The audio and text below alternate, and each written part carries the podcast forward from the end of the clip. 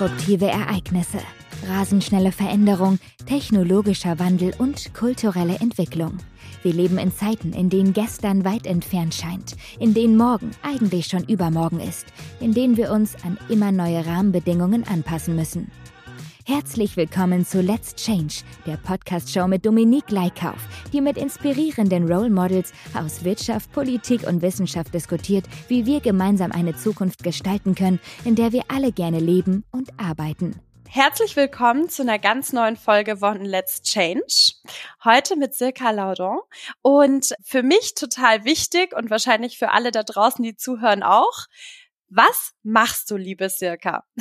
Ja, was mache ich? Ich äh, habe viele Hüte auf im Job und aber was ich äh, am liebsten mache, ist vielleicht, dass ich Wandel und Veränderungen in Unternehmen vorantreibe und ich liebe es, Unternehmen äh, erfolgreich für die Zukunft aufzustellen und das mache ich in meiner äh, Funktion als Vorständin People Experience bei der AXA.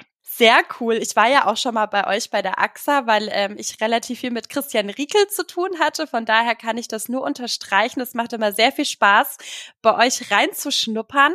Und wenn du sagst, du möchtest die Unternehmen für morgen vorbereiten und aufstellen, was ist dir denn dabei so besonders wichtig? Ja, also mir ist, äh, uns ist wichtig bei der AXA, dass wir, sag ich mal, die Veränderung und die Transformation so gestalten, dass sie ja nicht nur das Unternehmen erfolgreicher machen, sondern dass natürlich auch jeder Mitarbeitende da persönlich von profitiert und ja auch mit Spaß und Leidenschaft für die Zukunftsthemen begeistert wird und ja und einfach auch jeder persönlich davon so profitiert, dass er merkt, er ist auch in seinem persönlichen Leben einfach gut für die Zukunft aufgestellt, indem er sich vielleicht sogar mit, äh, mit digitalen Themen besser auskennt und einfach auch für sein privates Leben davon profitiert. Wenn du gerade schon sagst, du möchtest die, die Kollegen und Kolleginnen für die Zukunft fit machen, bedeutet das ja immer sehr viel Veränderung, Veränderungsbereitschaft.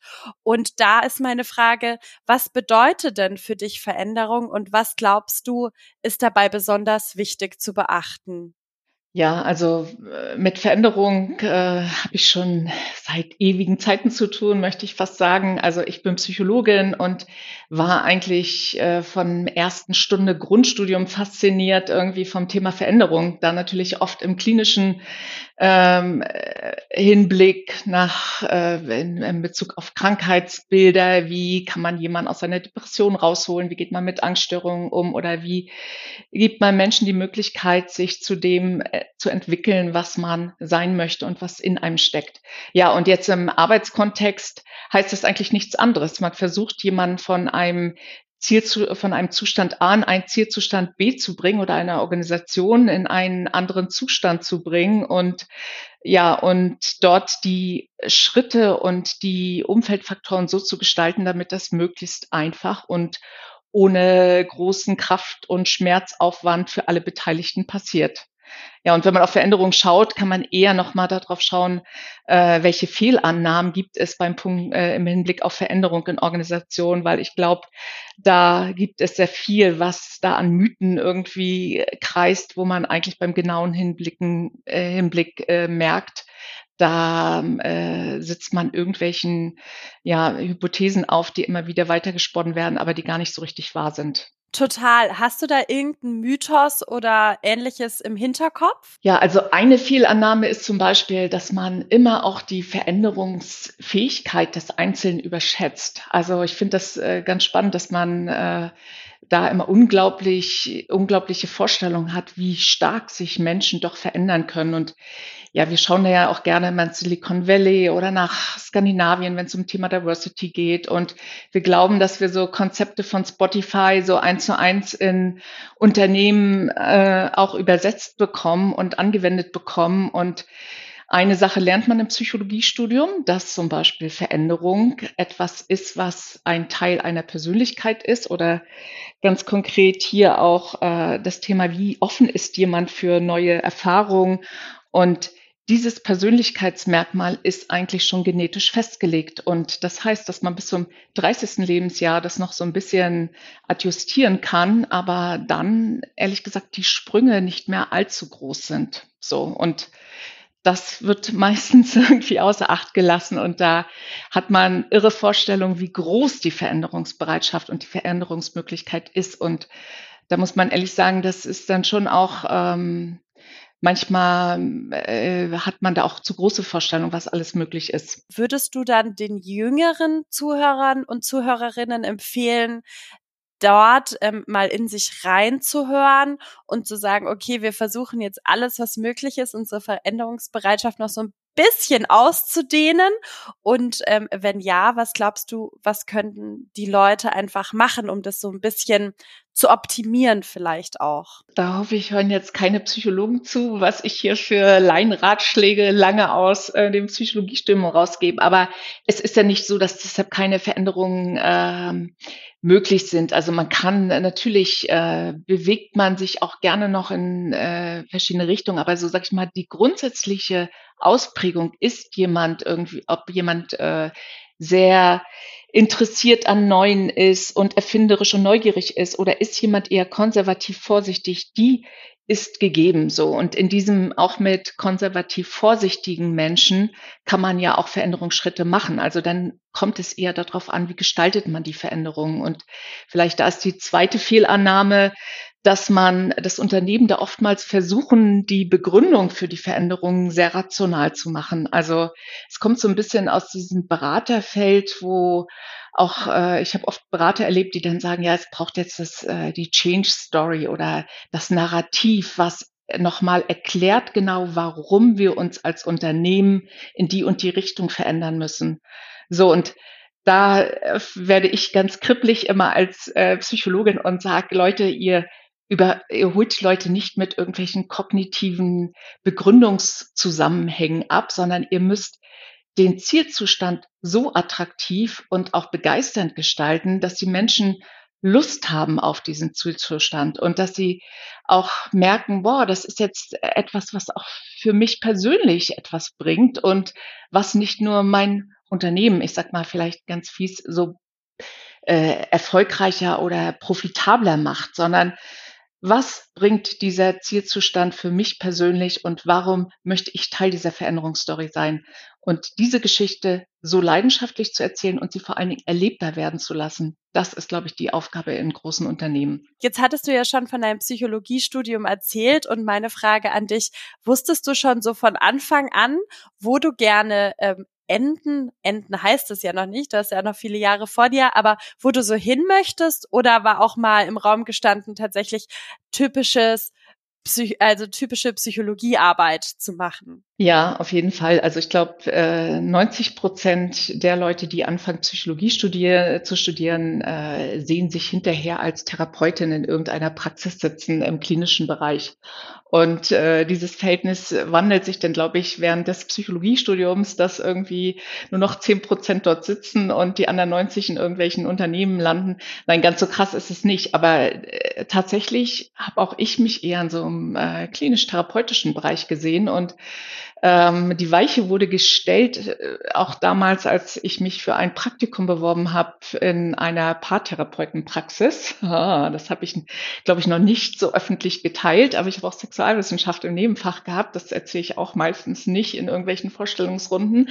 Und ähm, da haben die mich aber nicht genommen, weil sie gesagt haben, ah, wir haben uns doch für eine Bewerberin entschieden, die älter ist, die verheiratet ist, die Kinder hat, die einfach, sag ich mal, unsere Zielgruppe besser versteht. Und ich war da total enttäuscht und äh, habe dann mit äh, dem zweiten Praktikumsplatzangebot in der Commerzbank damals irgendwie Vorlieb genommen und Ehrlich gesagt, jetzt bin ich dankbar über diese Weiche, die damals gestellt wurde, dass ich in Unternehmen gegangen bin, gewechselt bin und einfach in spannenden Unternehmen war und spannende Transformationsprojekte geleitet habe bis zu diesem äh, Platz jetzt hier bei der AXA. Bei der AXA bist du ja seit 2019 Vorstandsmitglied für das Resort People Experience.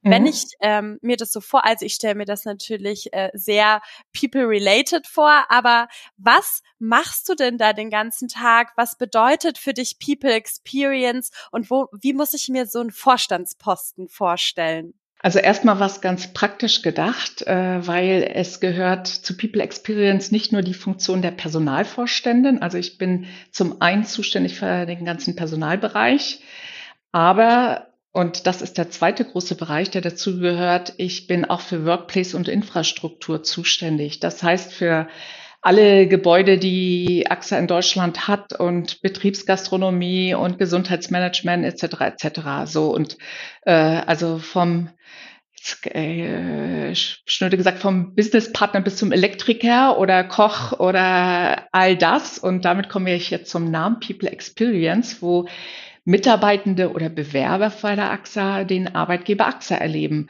Weil äh, wenn wir uns so eine Employee Journey äh, vorstellen, dann hat man ja viele Berührungspunkte, wo man merkt, boah, das ist jetzt ein toller Arbeitgeber oder ein eher, naja, geht so Arbeitgeber. Also das fängt beim Essen mittags in der Betriebsrestaurant an oder bei der Technikausstattung, die ich an meinem ersten Arbeitstag erhalte, bis hin zu den Möglichkeiten, die ich habe, vielleicht um mich weiterzuentwickeln.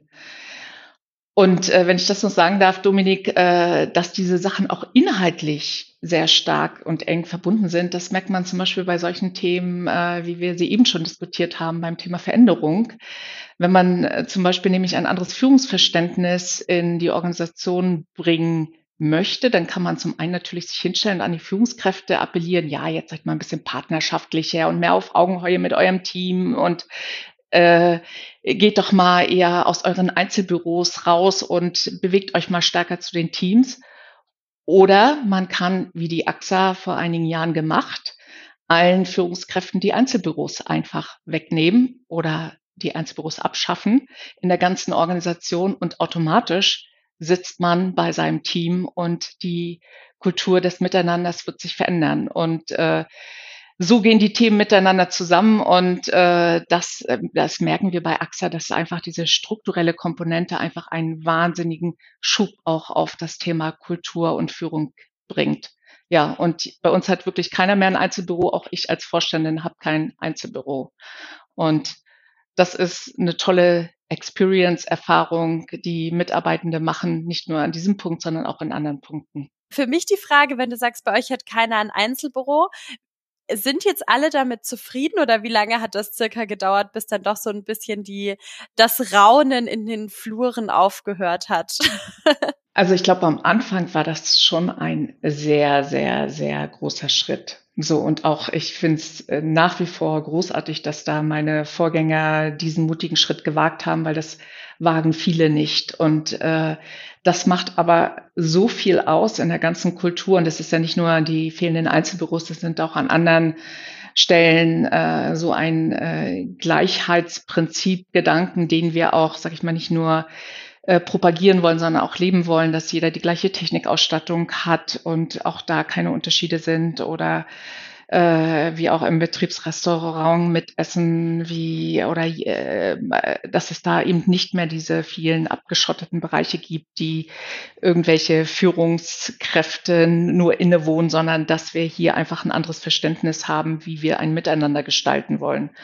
So und ähm, ja, das, also äh, auch da eine ehrliche Antwort, Dominik, da wird man nicht jeden glücklich machen und es wird immer Menschen geben, die merken, boah, nee, das äh, Eckbüro mit vier Fensterfronten und den Quertisch vor meinem Büro, äh, Schreibtisch gestellt, den möchte ich jetzt nicht aufgeben. Und dann haben auch alle die Möglichkeit, äh, da sich ja auch zu entscheiden, dass sie irgendwie auch, dass AXA vielleicht dann auch nicht mehr zu ihnen passt. Aber ich glaube, äh, grundsätzlich wird das total im Unternehmen auch geliebt, dass wir ein Unternehmen sind, was einfach äh, kulturell sehr, sehr weit ist. Und das schätzen wir auch als einen großen Wert äh, unseres Miteinanders. Das ist ein Polster, der es uns auch durch Corona getragen hat, dass wir einfach eine gute Kultur haben. Absolut. Und ich glaube auch, ähm, und das wäre so meine nächste Frage, wenn du dir jetzt so einen typischen AXA-Leader oder Führungskraft auf Deutsch ähm, vorstellst oder ähm, malen könntest, was sind denn da so die Hauptpfeiler, die dir da einfach wichtig sind, neben ähm, Gleichheit und Miteinander? Ja, die verändern sich ja auch ständig und wir haben auch in, äh, jetzt mit dem äh, mit der Corona-Zeit einfach unser Führungsleitbild noch mal einmal angepasst. Also uns ist äh, total wichtig, äh, also Grow, Collaborate und äh, Empowerment, das sind diese drei Säulen, die wir in unserem Führungsleitbild irgendwie einmal verankert haben und dann natürlich noch runtergebrochen haben. Also das eine, dass wir wirklich sehr stark auf Selbstwirksamkeit und Empowerment sitzen, dass wir wirklich auch möchten, dass Mitarbeiter große Entscheidungsspielräume haben, in denen sie unternehmerisch auch Entscheidungen treffen. Äh, das Zweite, dass wir sehr stark auf Entwicklung eben auch setzen, auf die eigene Entwicklung, auf die Entwicklung anderer und dass wir auch glauben, dass das Unternehmen in einem ständigen Entwicklungs- und Veränderungsprozess am besten für die Zukunft aufgestellt ist. Und das dritte auch äh, Collaboration. Uns ist sehr wichtig, dass wir innerhalb der Organisation auch ohne Silos im Kopf und in tatsächlichen Silos auch agieren, aber auch, dass wir ein Führungsverständnis haben, wo wir auch ähm, miteinander auch ja inspirierende Momente teilen, sag ich mal so ein bisschen schnöder. Aber du hast es, äh, Dominik, vorhin ja auch gesagt hat mit der Change Story. Ich glaube, es ist einfach wichtig, dass die Erlebensebene, Erlebnisebene in Organisationen einfach viel stärker in den Fokus gerät. Also wir merken es ja in der Diskussion Return to Office, äh, dass die Mitarbeitenden sagen, aber warum soll ich denn überhaupt noch ins Büro? Hat doch zu Hause alles super funktioniert. Und nein, wir glauben daran, dass es irgendwie inspirierende Momente in einem in einem Miteinander geht, in einer Beziehung gibt, die man zu Hause so vereinzelt vor seinem Bildschirm nicht erleben kann. Und dafür kommen wir ins Büro. Jetzt hast du es gerade schon angesprochen, Return to Office. Wie ähm, geht ihr denn, also wenn du das teilen darfst und magst, gerade so ein bisschen mit dem Thema, um die Leute wieder zu begeistern, zurück ins Büro zu kommen? Ja, klar, teile ich gerne. Also wir haben auch ein bisschen, auch trotzdem die Schwierigkeit, die alle Unternehmen haben, dass äh, ja man sich so ein bisschen auch ähm, entfremdet ist so groß das Wort, aber doch auch ähm, ein bisschen äh, die, das Erlebnis gemacht hat, dass vielleicht irgendwie, wenn ich die äh, Pendelzeit mir spare oder so, dass es auch Vorteile hat. Und dass man, wenn man erstmal auch so ein bisschen entfremdet ist, auch das Gefühl hat, ja, was war denn nochmal anders im Büro? Und man hat es vielleicht auch ein bisschen vergessen. So. Und wir versuchen da wieder anzuknüpfen, dass wir auch die, die Rückkehr oder den ersten Tag auch wieder gut lebendig äh, werden lassen, haben da eine große Kampagne auch aufgesetzt, Wiedersehensfreude, wo wir auch den Teams welche Ratschläge mit auf den äh, für den ersten Tag geben, was für Team Challenges vorbereitet haben. Äh, Im Sommer war das ja so Eisbuden aufgestellt haben und einfach versucht haben, auch äh, ja äh, bewusst nochmal als Team sich zu überlegen, was ist denn gut aus der vergangenen Zeit, was wir auch in diese Zeit mitnehmen wollen, aber dass wir dieses Erlebnisbüro auch so gestalten, dass jeder auch merkt, ja, das ist eigentlich der Ort, wo wir noch besser und produktiver sind. So. Ja, also wir versuchen sehr viel emotional eben mit Begeisterung auch die menschennahe Angebote zu schaffen, dass das auch ein tolles Erlebnis wird und ich nicht ins Büro komme und mein Chef sitzt den ganzen Tag in seinem Büro und hat den Tür zu. Also gibt's ja bei uns nicht mehr, aber mal sinnbildlich gesprochen und äh, sondern dass wir sagen, es muss ein gutes Erlebnis sein, aber auch ein Reflektieren von dem, was sind für gute Momente in diesem, in dieser Zeit gewesen, die wir für die Zukunft bewahren wollen. Wenn man jetzt noch mal überlegt, ja, wir hatten Corona oder haben es immer noch, der eine oder andere versucht das ja auch ein bisschen wegzuverdrängen, verständlicherweise. Und ähm, viele Leute sagen, ja, also jetzt weiß jeder, die Digitalisierung ist nicht mehr wegzudenken. Das stimmt. Mhm. Aber was ich auch empfinde, ist, dass das Thema HR People, People Experience genauso, finde ich, mehr und mehr in den Fokus gerückt ist, weil was ich zumindest auch verstanden habe, ohne die Leute geht es nicht und ohne die Leute mitzunehmen geht es nicht. Wie war das bei euch bei AXA? Habt ihr da nochmal so ein, so ein Raunen oder so ein Aha-Moment ähm, in den, in den heiligen Hallen gehört, ähm, die sagen, Gott sei Dank haben wir dich und deinen Bereich? Oder sagst du, ihr wart sowieso von Anfang an so gut ähm, aufgestellt, da gab es gar nicht wirklich großartige Veränderungen, die ihr da vornehmen musstet? Oh, ich höre immer gern, wenn die Kollegen sagen, Gott sei Dank haben wir dich, Circa, und deinen Bereich. Und ab und zu sagen sie es vielleicht auch.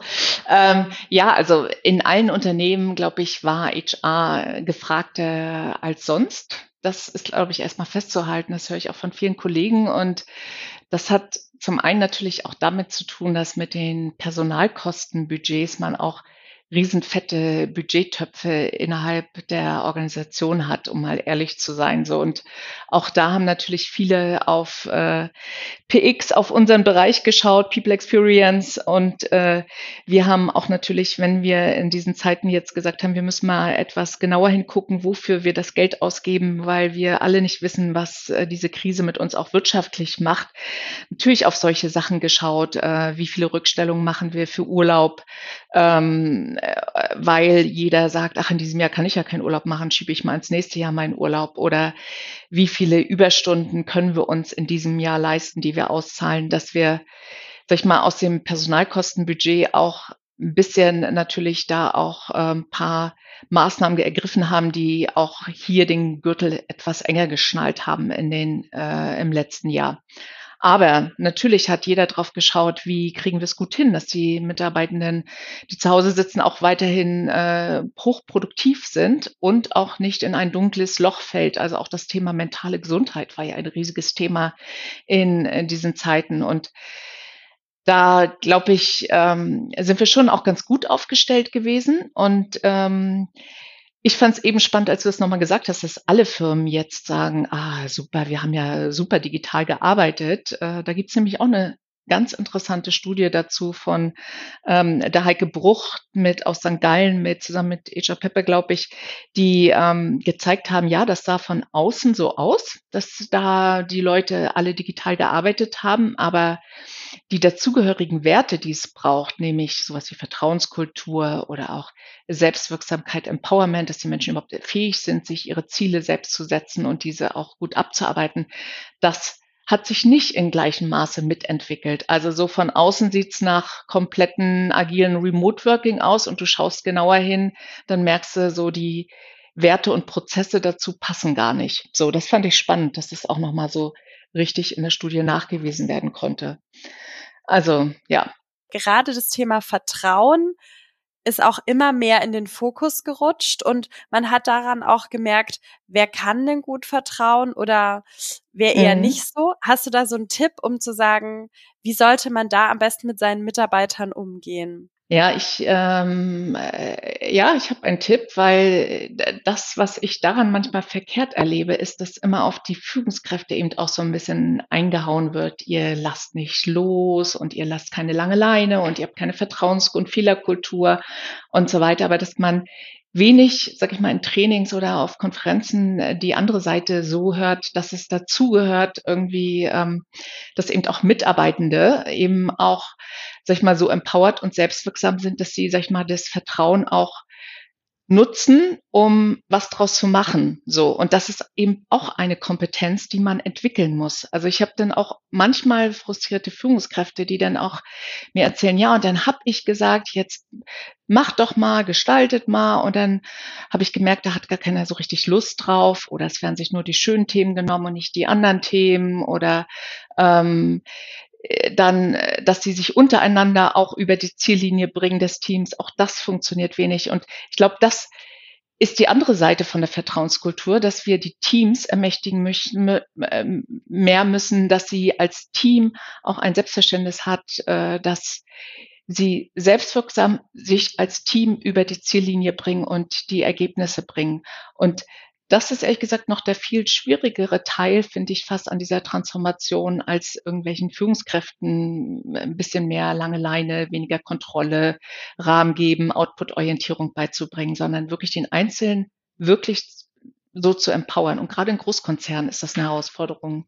Ja, ich war letztens auch ähm, mal in einer kleinen Konferenz. Es hat sich angefühlt wie Weihnachten und Ostern am selben Tag. Mal wieder fremde, fremde und andere Super. Menschen treffen. ja. Und da hieß es nämlich auch so, ja, und warum ähm, nehmen jetzt die Führungskräfte dann das Diversity-Thema nicht so ernst? Sag ich, na ja, also ich glaube schon, dass das jeder ernst nimmt. Zumindest hoffe ich das. Und mit meinem positiven Mindset glaube ich da auch fest dran. Aber man muss sich ja überlegen, wenn du jetzt beispielsweise 20 Jahre Führungskraft in Unternehmen Unternehmen A bist, dann warst du früher, hieß es hierarchisch, du sagst, wo es lang geht. Dann mhm. musste derjenige oder diejenige auf einmal Coach sein, Sparringspartner, Leader. Also mhm. gefühlt ähm, muss ja jeder durch so eine Transformation und man legt immer noch so einen kleinen anderen Stein drauf. Und dann ähm, heißt Personalentwicklung, ja, wir müssen unsere Führungskräfte verändern. Ich glaube aber, wie du sagst, und deswegen finde ich das sehr schön, dass du das auch nochmal unterstreichst, man muss auch nochmal die andere Seite sehen und es ist auch nicht immer alles schlecht und ähm, auch denjenigen, nur weil jemand Führungskraft ist, heißt es ja nicht, dass man schon allwissend geboren wurde, sondern muss man natürlich die Zeit zur Veränderung lassen und auch mal durch die durch die Achterbahn der Veränderung einmal durchlaufen lassen. Mhm. Und Mitarbeiter, und das finde ich spannend, ich weiß nicht, wie du das wahrgenommen hast während Corona und von zu Hause arbeiten, dass man schon in einem guten Team auch gemerkt hat, auch die Mitarbeiter haben Verständnis den Führungskräften gegenüber. Es würde yes. mehr Nehmen geben.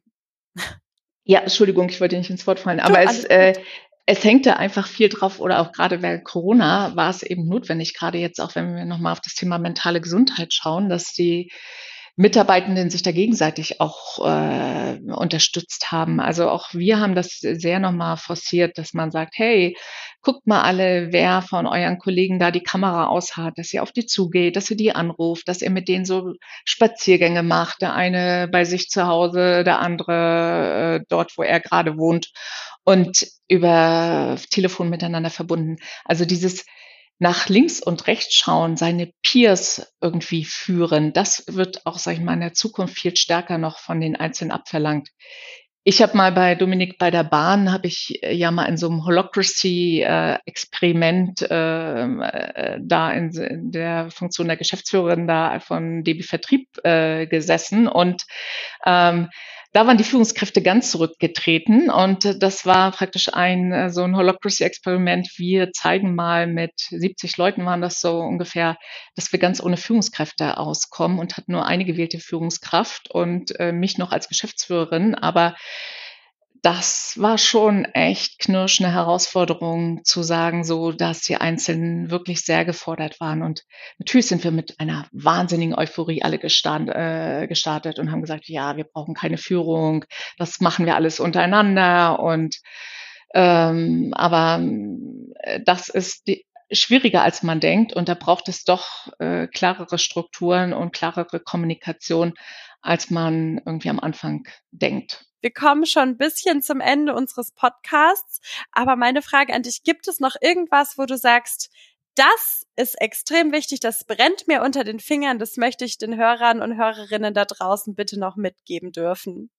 Ja, also äh, da nutze ich mal die Gelegenheit. Also es hören uns ja hoffentlich viele zu, die mit Transformationsprozessen zu tun haben. Und was ich manchmal total schade finde, ist, dass wenn es dann richtig schwierig wird in so einem Prozess und einem dann da so richtig der Wind von vorne entgegenweht in Form von Widerständen, dass äh, Menschen sagen, was machst du da eigentlich? Und die Change Story stimmt noch nicht und das nicht richtig, dass man dann die professionellen Blick hat, dass man sich nicht davon entmutigen lässt, sondern gerade dann äh, spürt, das ist jetzt, jetzt bin ich an einem Punkt, wo wirklich Veränderung passiert. Und dass man sagt, diese Schwierigkeit, das ist ein Teil dieses Prozesses, das sagt mir, dass jetzt die Organisation sich gerade mächtig ändern muss und dass das weh tut und da dann dran zu bleiben und sich mal diesen Schmerzpunkt zu umarmen und zu sagen, ah, es kommt was in Bewegung und ich als diejenige, die hier auf diesen Prozess guckt und den steuert, weiß, ich bin in der richtigen Richtung unterwegs. Das wünsche ich allen, die uns zuhören, dass ihr euch nicht davon entmutigen lässt, sondern dann sagt, genau deswegen sitze ich in dieser Position und habe diese Funktion, weil ich jetzt mir nicht den Wind aus den Segeln äh, nehmen lasse, sondern weiß, ich bin richtig unterwegs und ich mache einfach weiter, egal wie schwer sich das jetzt gerade anfühlt. Ich glaube, das war das optimale Schlusswort und jeder, der schon mal den Transformationsprozess begleitet hat oder auch in einem drin war, kann wahrscheinlich mitfühlen, was du gerade gesagt hast. Circa, mir hat's total viel Spaß gemacht. Vielen Dank für die vielen Insights und die Diskussionen. Danke, dass du dabei warst. Danke dir.